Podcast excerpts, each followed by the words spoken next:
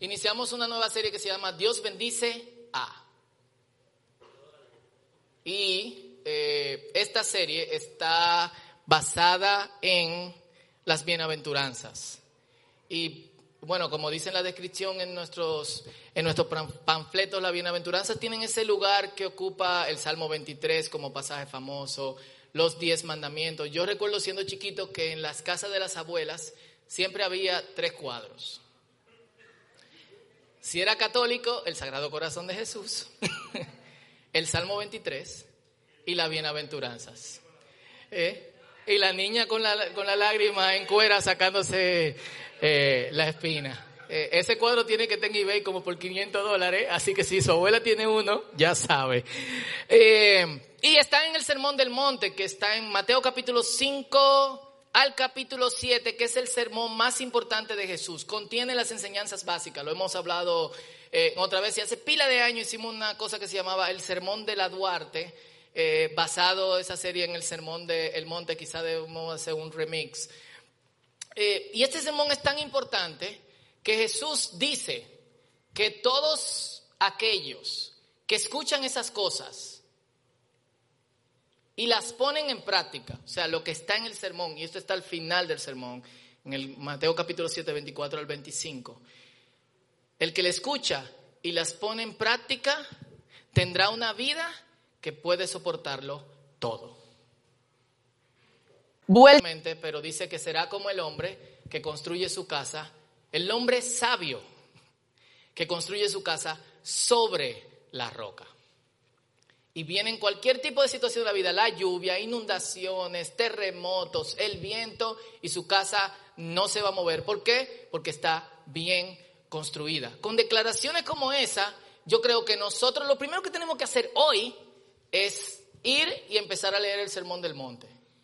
No una vez, sino otra vez y otra vez. Pero no solamente leerlo, sino también ponerlo en práctica, porque no es solamente el que oye estas cosas, sino que Jesús dice que también quien las pone en práctica. Y durante estas semanas nosotros vamos a desmenuzar las bienaventuranzas una por una. ¿Ok? Así que yo voy a introducir la serie hoy y voy a tratar, si nos da el tiempo, de abordar la, primera, pero me gustaría que leamos en Mateo capítulo 5 del 3 al 12, que es donde, donde se encuentra. Mateo 5 del 3 al 12. Vamos a leerlas todas y luego vamos a ir trabajando una por una. ¿Están aquí? Eso. Amén. Mateo 5 del 3 al 12. Mateo es el primer libro del Nuevo Testamento. Así que está entre los dos testamentos después de Malaquías eh, en sus Biblias. Amén. ¿Lo tienen? Mateo 5, del 3 al 12. Cool. Usualmente esto dice bienaventurados o benditos. La nueva traducción viviente ah, lo ha traducido como Dios bendice a, que es mucho más entendible que bienaventurados. Bienaventurados se oye como bienaventurados. Como que, ¿qué yo voy a hacer con eso? Eh, como una vez que yo le dije a alguien en, mis años de impío, creo que era alguien que estaba vendiendo algo en la calle, canalla, y me dijo gracias. Es el tipo de esta palabra tan fina que tú no sabes si son malas o son buenas. Dios bendice a. Tres, dice, Dios bendice a los que son pobres en espíritu y se dan cuenta de la necesidad que tienen de Él, porque el reino de los cielos le pertenece. Dios bendice a los que lloran, porque serán consolados. Dios bendice a los que son humildes, porque heredarán la tierra. Dios bendice a los que tienen hambre y sed de justicia, porque serán saciados. Dios bendice a los compasivos, porque serán tratados con compasión. Dios bendice a los que tienen un corazón puro, porque ellos verán a Dios. Dios bendice a los que procuran la paz, porque serán llamados hijos de Dios. Dios bendice a los que son perseguidos por hacer lo correcto, porque el reino de los cielos les pertenece. Dios los bendice a ustedes cuando la gente les hace burla y los persigue y miente acerca de ustedes y dice toda clase de cosas malas en su contra porque son mis seguidores. Alégrense, estén contentos porque les aseguro una gran les espera una gran recompensa en el cielo. Y recuerden que a los antiguos profetas los persiguieron de la misma manera. Eh, y esto es eh, eh, bueno, desmenuzamos el sermón de la bienaventuranza en un ratito. Como, como introducción a la serie, yo necesito hacer algunas aclaraciones sobre malos entendidos que hay con las bienaventuranzas, por ser el pasaje importante que, que, que es. Y lo primero es, hay dos sermones importantes de Jesús. Uno está en Mateo del 5 al 7 y el otro está en Lucas 6 del versículo 15, eh, del versículo 17 hasta el versículo 45, son dos sermones diferentes. Tienen temas similares. Jesús repite algunas cosas como también nosotros repetimos algunas cosas en las prédicas. Cada vez que es necesario decir algo de nuevo, hay que decirlo. Y Jesús lo hace en Lucas como en Mateo. Y con esto también yo quiero decir que las bienaventuranzas de Lucas son de una naturaleza diferente a las bienaventuranzas de, de Mateo. Las bienaventuranzas de Lucas vienen por contraste. Jesús le dice, eh, bienaventurados los pobres, o Dios bendice a los pobres en, en Mateo, pero en Lucas dice, Dios bendice, bueno, en Mateo es Dios bendice a los pobres en espíritu. En Lucas es, Dios bendice a los pobres, pero hay de ustedes ricos. Es como, Dios maldice a los ricos. como, uff. Y los que son ricos aquí están orando ya. Eh, yo no conozco un rico que se considere rico. Y es fuerte. No, no, yo no tengo casi cuarto. Hay gente que tiene pile cuarto, pero nunca lo reconoce. Entonces debemos de no confundir eh, las bienaventuranzas de Lucas, o los Dios bendice de Lucas, son de una naturaleza más social que los Dios bendice de Mateo, que son de una naturaleza más de aptitud o sobre la condición de el individuo, que no necesariamente es social o material, pero obviamente afecta lo, eh, lo social. Y lo que Jesús nos dice en las bienaventuranzas son cosas que Dios viene mostrando desde el Antiguo Testamento. Es decir, Jesús está recopilando cosas que Dios viene diciendo desde el Antiguo Testamento. O sea, en Salmos capítulo 32, eh, versículo 11 dice, Dios bendice a los de corazón puro. En Daniel habla de otras bienaventuranzas, otro pasaje como Isaías 57, 15 o Isaías capítulo 41 o Salmos 34, del 18 al 19, tienen las mismas bienaventuranzas que está diciendo Jesús. Jesús lo que está haciendo es recalcándole porque los religiosos de alguna otra manera han excluido a un grupo de personas que Dios le ha dicho, ustedes son bienvenidos. Y tenemos que tener mucho cuidado con eso. Mucho cuidado con eso. ¿Están conmigo? Cool, perdón que el mensaje de hoy no es de naturaleza muy checha, es de naturaleza profunda, pero yo quiero que ustedes pongan atención. Cool. Eh, y, tenemos que tener mucho cuidado con eso porque nosotros solemos dividir a la gente de acuerdo a nuestra percepción de cuáles son las condicionantes de aceptación de Dios hacia ellos.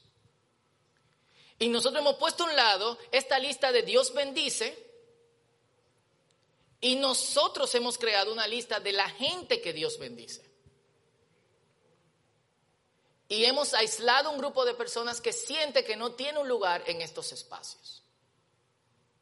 Y por eso tenemos que tener mucho cuidado. Y una de las primeras cosas que debemos de hacer al leer esto es, Dios incluye toda clase de gente, a pesar de su condición en cuanto a, a Él, como es la pobreza, la pobreza espiritual. Si Dios lo hace, ¿qué yo estoy haciendo? ¿Cómo yo me siento con el que no da la talla para mí?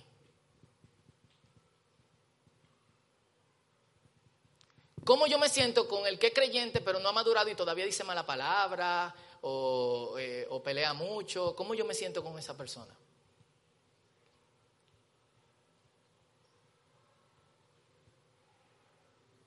¿Cómo yo me siento con el hermano que eh, sigue luchando con un vicio y llega con el tufo a cigarrillo todos los domingos en la mañana o en, el, o en, el, en, una reunión de, de, iglesia.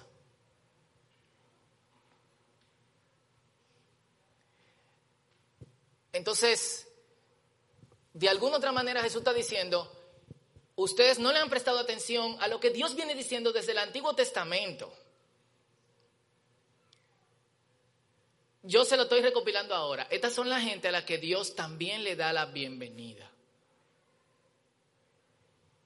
Y por último, este listado de Mateo capítulo 5 del 13 al 11 no son el listado de las características que tú tienes que tener para entrar al reino de los cielos. Cool. Por ejemplo, dice, bienaventurados los que lloran porque serán consolados. No tenemos que estar llorando todo el tiempo para ser recibidos en el reino de los cielos. ¿Cómo está, hermano? ¿Qué te está haciendo? Siempre está llorando. ¿Qué dice la Biblia? Que yo seré consolado. La Biblia también dice, el gozo del Señor es nuestra fortaleza. Y tendríamos que tener algún tipo de, eh, de alegría. Eh, hay el tipo de gente que no da un palo, que siempre está tranquilo, que le pasan por arriba, que eh, opuesto a esos que dicen yo soy cristiano, pero no perencejo. Y son, del, son, son mansitos y no sé cuánto. Eh, es una característica del reino porque la Biblia dice bienaventurados los mansos. No. O sea, Jesús no nos está dando una lista de cómo nosotros deberíamos ser. Jesús nos está dando una lista de la gente que también son incluidas. Y que nosotros hemos que excluido porque lloran mucho, porque se dejan coger de perencejo, porque, eh, etcétera para no seguir en ese, en ese sentido. Y en, ese, en, en esa dirección es un pasaje que ha sido muy mal interpretado a través de los tiempos. Incluso por gente que son brillantes y que nosotros consideramos teólogos de, de primera. Pongo un ejemplo, eh, eh, Dietrich Bonhoeffer, para mí una de las mentes más brillantes del siglo eh, pasado, eh, en su comentario sobre la bienaventuranzas, en un libro que tiene que se llama El costo del discipulado, dice sobre pobres en espíritu, que es lo que nosotros vamos a estar hablando hoy, y déjame darle al paso porque están traduciendo, dice, llamó a hombres que habían respondido al poder de su llamado, y es ese llamado que los ha hecho pobres, afligidos y hambrientos. Este llamado y esta promesa. Nótese, si me permiten comentar, que él está diciendo que el Señor nos promete que seremos pobres, afligidos y con sufrimiento, y que nos ha llamado a la pobreza, a la aflicción y al sufrimiento. ¿Cuántos dicen amén?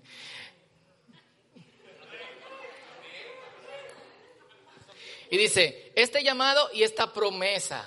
Nadie dice, el Señor me prometió pobreza. Y yo estoy esperándola. Tengo mucho cuarto y no encuentro qué hacer con ello, hermano. Y estoy esperando todavía la, la, pobreza y el sufrimiento del Señor. Nunca he escuchado un testimonio así. El día que le escuche, yo voy adelante y le digo, ¿yo le ayudo? Si usted quiere que den olla, yo ahora mismo le digo cómo tenemos que repartir eso entre usted y yo.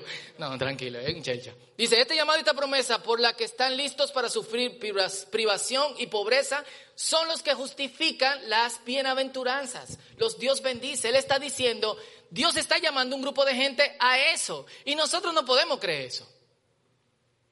Algunos dirán, pero Jesús le dijo a los discípulos después de que el joven rico se fue que eh, cuán difícil es que un rico entre al reino de, los cielos. Es más fácil que pase un camello por el ojo de una, eh, de una aguja. y hay todo tipo de teorías sobre qué el camello y sobre qué la aguja, pero es realmente imposible que entre un camello por el ojo de una aguja. Y los discípulos dicen, ¿quién entrará al reino de los cielos? Porque ellos tenían el concepto que muchas congregaciones y muchos cristianos tienen el día de hoy, que estar en olla es un problema espiritual. Si ese es un problema espiritual, entonces su pastor tiene problema toda la vida. Eh, ellos creían eso y dicen, ¿y quién puede entrar? Si, si ellos no pueden, porque su riqueza se la provee Dios, ¿quién puede entrar? Jesús dijo, lo que es imposible para los hombres es posible para Dios. Jesús no dijo que no se podía, sino que dijo que era difícil. Y yo lo veo día a día. Yo veo día a día gente con mucho dinero y con la incapacidad de poner a Dios sobre su dinero. Pero también yo veo gente con mucho dinero que tienen a Dios sobre su dinero. Y Dios que maneja sus recursos. y le creen. Entonces, obviamente, descarten esta cuestión de que esto es un, eh, un listado. Y la palabra que se usa para, para Dios bendice, que es una sola en griego, Macarios, digan conmigo, Macarios. Digan conmigo, Macarios. Eso, ahora ustedes salen y dicen, mm, eh, palabra griega de hoy, por yo, ustedes. Que se ha traducido por Dios bendice o bienaventurados, es la clase de bendición que solamente te puede dar Dios. No es otra cosa, no es otra gente, es la entrada a lo divino. Entonces Dios está dándole a un grupo de personas que usualmente nosotros descartamos la entrada, a pesar de que usualmente también nosotros los rechazamos. Y en ese sentido, un buen ejercicio sería que nosotros hagamos un listado de las personas que usualmente se sienten descartadas de nuestras congregaciones. ¿Quiénes se atreven a hacerlo? O sea, mentalmente, ¿quiénes están descartados de nuestra congregación? Usualmente, ¿qué gente se le hace difícil entrar, compenetrarse con un grupo de creyentes? ¿Quiénes? Homosexuales, ¿quién más? ¿Eh? Adictos, ¿qué más? Alcohólicos, criminales, ¿qué más? ¿Eh? Indigentes, ateos, ¿quiénes más? ¿Mm? Prostitutas, ¿qué más? Políticos. Eh, ¿qué más? Es muy difícil, es tan difícil como que entre un camello por el ojo de una aguja, pero nada es imposible para Dios. Leticia. ¿Eh? Pobres. Eh, bueno, no, no sé, aquí hay pile negro, incluyéndome a mí, entonces no sé. Los que se sienten abandonados o despreciados por Dios. En algunas congregaciones, los divorciados. En otras congregaciones, las muchachas que salen embarazadas eh, y no saben quién es el, papá. Los incapacitados físicos también. Entonces sería bueno ese ejercicio, hacer una lista y decir, Dios los bendice. Pero, o sea, dígase usted mismo dónde está, Dios bendice a los homosexuales. Es como, no. O sea, Dios bendice a los narcotraficantes, porque es posible que ellos reciban el reino de los cielos. Es como, no, yo no quiero que ellos lo reciban. Pero ¿quién te dio la potestad de darle la bienvenida o la salida a cierto grupo de personas? ¿Cómo van a escuchar la palabra de Dios si nosotros no lo consideramos como el potencial de la bendición de Dios? Entonces el primer mensaje de estas bienaventuranzas es, hay un grupo de personas a mí no me gustan y que yo no quisiera que Dios hiciera algo con ellos, pero Dios puede hacer algo con ellos. Y Dios quiere hacer algo con ellos y yo tengo que dar la oportunidad y el espacio de que Dios lo haga. Amén. Aunque no, eh, aunque no me guste. Y, y es sorprendente, Jesús da ese ese estatus de es posible estar bien con Dios, a pesar de que los religiosos de alguna otra manera lo, eh, no hay ninguna condición religiosa que nos digan es posible que estas personas sean bendecidos eh, por Dios. Y hoy yo quiero que veamos específicamente este. En el tiempo que nos queda, que es poco, pero creo que es suficiente. Dice que Dios bendice a los que son pobres en espíritu. Puse el corchete porque la nueva traducción viviente hace una interpretación junto con la traducción. el original en griego solamente dice, Dios bendice a los pobres en espíritu. Ellos para que lo expliquemos, porque ¿qué es un pobre en espíritu? Eh, ha habido todo tipo de confusiones sobre esta, esta frase y ahora yo lo voy a explicar en lo que pueda, porque el reino del cielo les pertenece. Y es un asunto interesante de todo el pasaje que, eh, que leímos, que todas las condiciones para otro, para, para un grupo de personas del listado, específicamente los que están desde el verso 4 hasta el verso, hasta el verso 9, la bendición será futura. Pero el verso 3 y el verso 10 su bendición es presente. Es decir, los humildes serán, los que lloran serán, los que dan compasión se recibirán. Pero dice, de los que son pobres, perdón, en espíritu, y de los que son perseguidos por hacer lo correcto, que hay una condición actual, el reino de los cielos les, eh, les pertenece. ¿Y qué es un pobre? Alguien que carece de. Eh, y yo creo que hay dos tipos de pobres. Están los pobres económicamente, los que carecen de lo necesario para el día a día. Es la persona que sabe que hay hoy, pero mañana tiene que fajarse para buscar eh, eso. En ese sentido, debería haber una definición de pobre, porque algunos de nosotros no consideramos pobres, pero somos ricos. O sea, si usted sabe qué va a tener la próxima semana, es rico. Full. Y tiene mucho más dinero que el 8%, el 80% de la población de, eh, del mundo. Pero también está la gente que nosotros decimos, ay, pobre. ¿Quiénes son esos?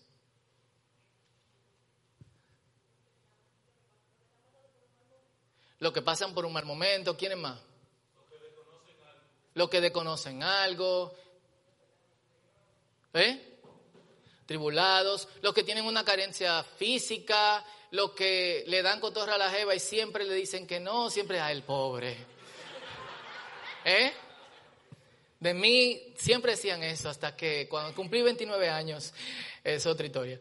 Eh, o sea, hay un grupo de personas que, quizás tienen recursos económicos, pero carecen de otras cosas y nosotros decimos, ay, eh, ay pobre. Y el pobre siempre es usado o abusado. En países como el nuestro, que la gran población es pobre, los políticos cada cierta cantidad de años, de cierto modo, algunos políticos abusan de eso. Y compran votos por una gallina, por una batería, por un saco de arroz, ¿qué más? ¿Eh? ¿Mm? Pica pollo, el galo, lo que sea.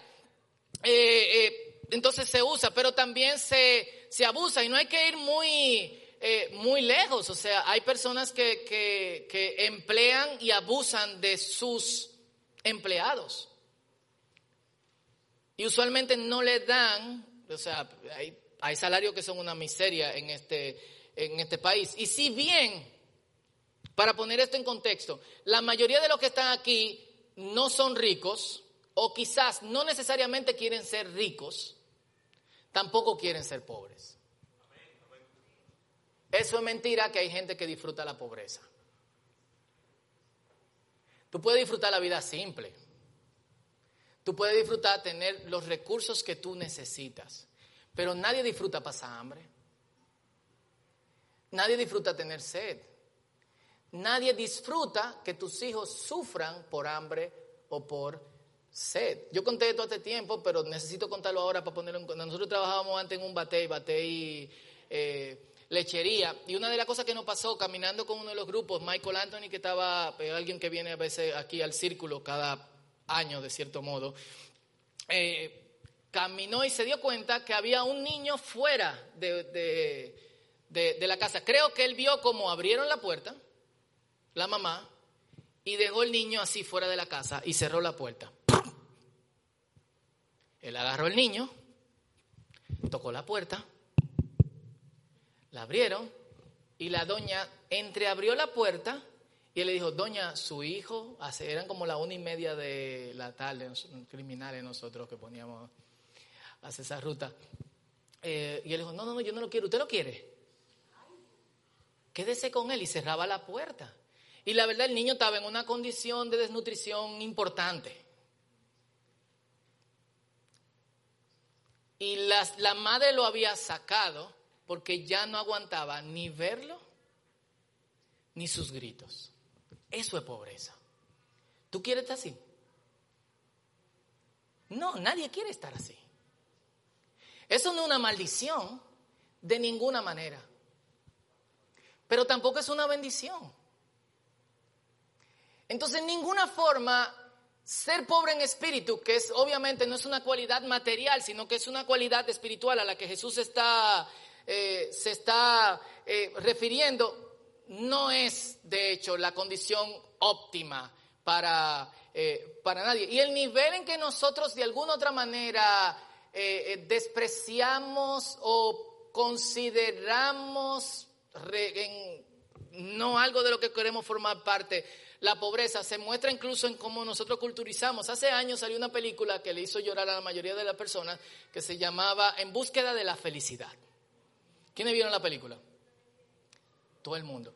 Había congregaciones que hacían puestas en escena de esta película y tienen mitad de maíz y traigan a un no creyente. Eh, y todos lloraron con Will Smith al final de la película por lo bien que le fue y todo demás. Pero ¿qué era la felicidad para él? Y yo quiero que vean esta escena de su definición de felicidad y quiero que me digan si están de acuerdo con él. Audio, por favor. Luces.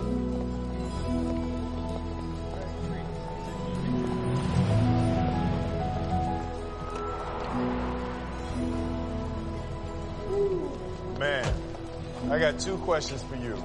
What do you do and how do you do it? I'm a stockbroker. Stockbroker? Oh, shit. Had to go to college to be a stockbroker, huh? You don't have to. Had to be good with numbers and good with people. Had to be good with numbers. Take care.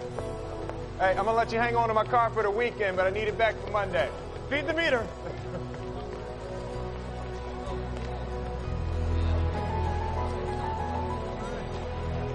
I still remember that moment. They all looked so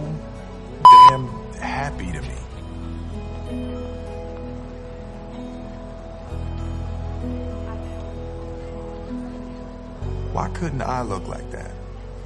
Porque estaba en olla. o sea, ¿cuál es su ideal de felicidad? Es un buen ideal. O sea, y la película es bonita y nos disfrutamos con él y aplaudimos eh, su éxito y todo lo demás, pero al verlo otra vez yo me cuestiono si realmente debimos de proyectarla en congregaciones cristianas. ¿Eh? En ninguna. Porque fuera de nosotros que el ideal de la felicidad sea el dinero, todos parecían tan felices. ¿Y por qué no lo pusieron frente a una congregación donde todos salen como... Todos estaban tan felices porque tenían a Cristo en su corazón. ¿Cuánto era lo que... Entonces, yo creo que la razón por la que también lo, se proyectaban en muchas congregaciones, y muchas congregaciones hablan de esto todo domingo en la, en la mañana y en la noche y todos los días, es porque de alguna otra manera nosotros creemos que si nuestro problema económico está resuelto, nosotros vamos a ser felices, pero eso es mentira. Entonces, sáquese de la cabeza que todo el que está aquí piensa, oh, ser pobre es el mejor ideal de la vida. No, no, no, no. no. Pongámonos en realidad. Y vamos a traducirlo a lo que Jesús está diciendo, que dice, bienaventurados los pobres en espíritu. Dios bendice los pobres en espíritu. La careza de esa persona, lo que carece es la posibilidad de poder conectarse con Dios realmente. Alguien lo tradujo de esta manera, benditos los nulos espirituales los quebrados espiritualmente, los privados de todo, los deficientes, los mendigos de las cosas de Dios, los que no tienen ni un poquito de religión, pues el reino de los cielos descansa sobre ellos. ¿Quién es el pobre espiritual? Es la persona que pasan años y no ha madurado en su relación con Dios. ¿Quién es el pobre espiritual? Es la persona que pasan años y todavía duda. La palabra de Dios es real. No es una buena condición, pero por su condición se ha rechazado y se le ha dicho, esto no es lo tuyo. Pero Jesús le dice, esto sí es lo tuyo. Y Dios te tiene paciencia, no por tus méritos, no por lo que tú hagas, no porque, sino por su gracia y por su poder. Porque lo que es imposible para los hombres es posible para Dios. Sigue intentando, Dios te tiene paciencia. No es el tipo de persona y todos nosotros tenemos algún tipo de pobreza espiritual. Hay ciertos días en que nosotros nos levantamos y decimos, wow, esto sí es duro. Hay momentos en que hay gente que te están diciendo su problema, porque tú eres una persona que tiene otro nivel, o sea, tú estás cuarto dan en, en espiritualidad cristiana, tú y Dios son uno con el universo y cuando tú dices, ah, Dios responde, tú ni siquiera tienes que hacer oraciones largas. Tú estás conectado todo el tiempo, ¿eh? eh y a veces la gente te está diciendo que, que, que, que, y tú piensas en lo que le vas a decir porque tú dices, oh, wow, yo no creo que Dios pudiese hacer algo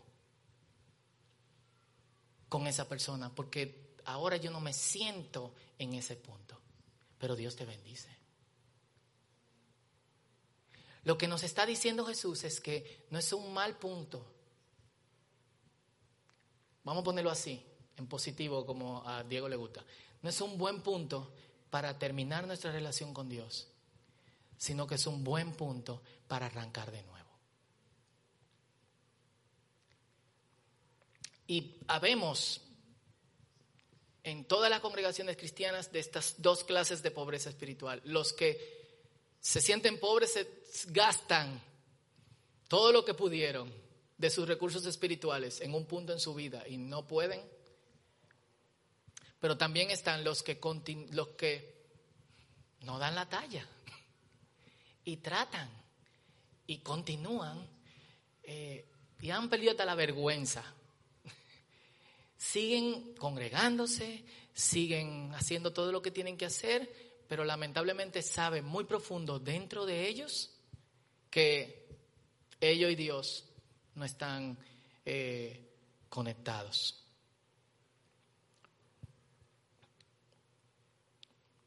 Y yo creo que tiene un sentido positivo.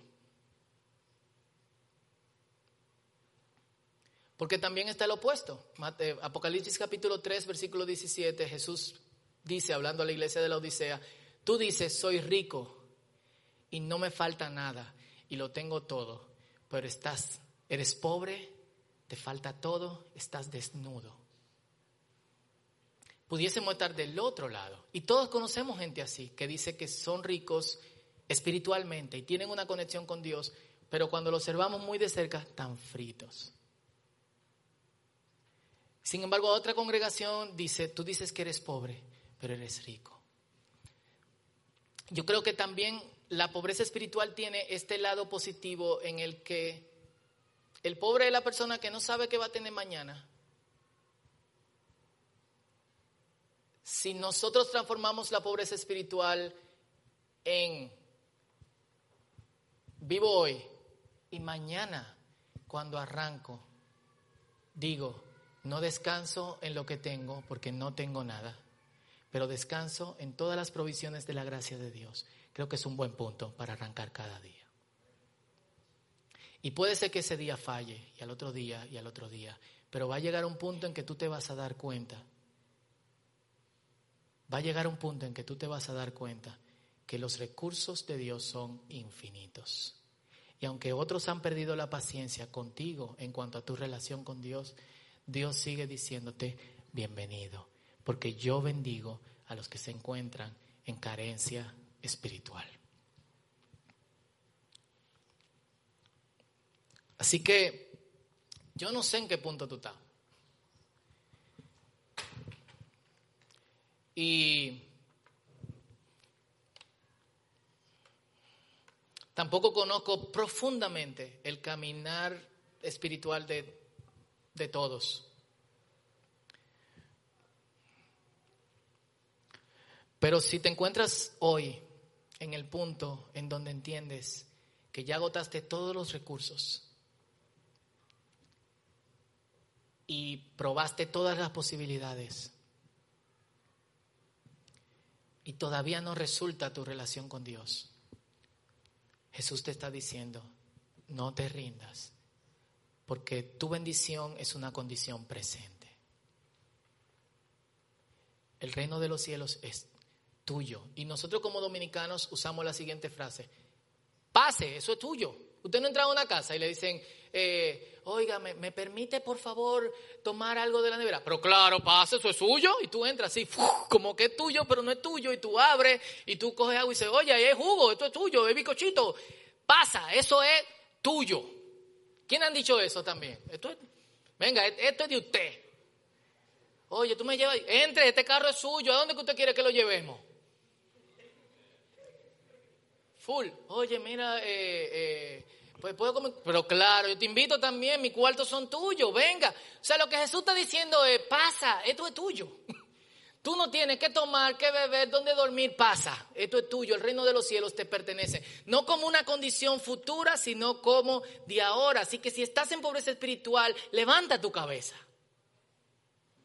Levanta tu cabeza. No es la condición ideal, no es lo que muchos nos, gustaría. Es el lugar que, en el que muchos religiosos te rechazarían. Pero levanta tu cabeza porque Jesús te está diciendo, oye, este es el reino de los cielos y esto es mío y yo con lo mío lo que me da la gana pasa y esto es tuyo. Y yo te bendigo. Amén. Así que yo creo que es un buen tiempo para nosotros meditar con respecto a nuestra condición. Y me gustaría que mientras el grupo de adoración pasa, y se preparan para que adoremos juntos. Tú medites con respecto a tu condición personal. Yo creo que no es el tiempo de mirar a otros.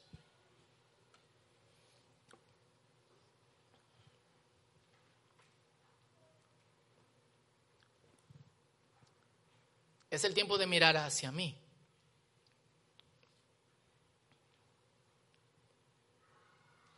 Y tú piensas, o sea, ¿Qué grado de pobreza espiritual tú puedes tener? Yo puedo tener.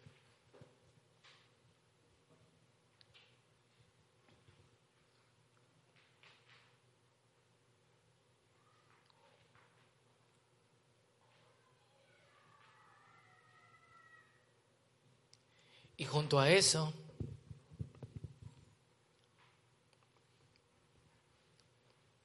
pensar en estas palabras de Jesús.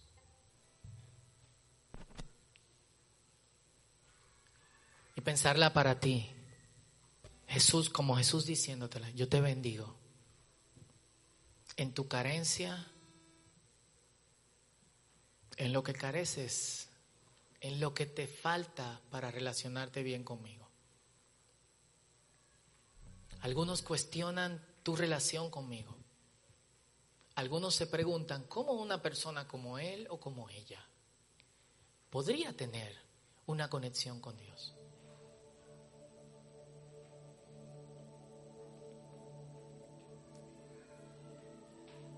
Pero el que es dueño de la casa te dice, pasa, esto es tuyo, el reino de los cielos te pertenece. Creo que esto exige una buena meditación porque junto con el desbalance que nos trae los momentos, las veces que nuestras tentaciones nos recuerdan lo alejado que podemos estar de Dios, las veces que caemos y decimos, de verdad yo doy para esto.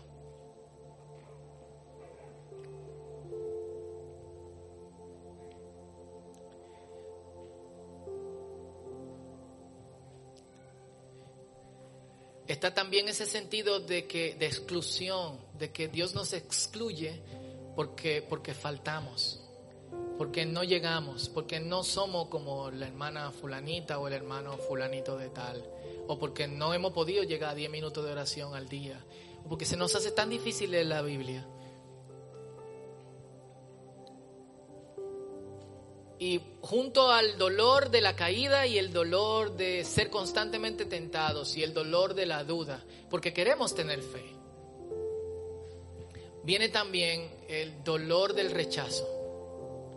Muchas veces de la comunidad de fe, pero muchas veces por todos los mensajes que escuchamos desde niños, un rechazo virtual que entendemos que Dios tiene hacia nosotros. Pero Dios te está diciendo en esta mañana, pasa, esto es tuyo. Esto es tuyo. Así que vamos a meditar, porque esto es crucial. Esto es crucial. Dios nos bendice en nuestra pobreza espiritual. No es el estado ideal y Él nos hará crecer y nos hará madurar, pero Él, Él está con nosotros y está aquí. Este es tu tiempo con Dios y luego oramos juntos.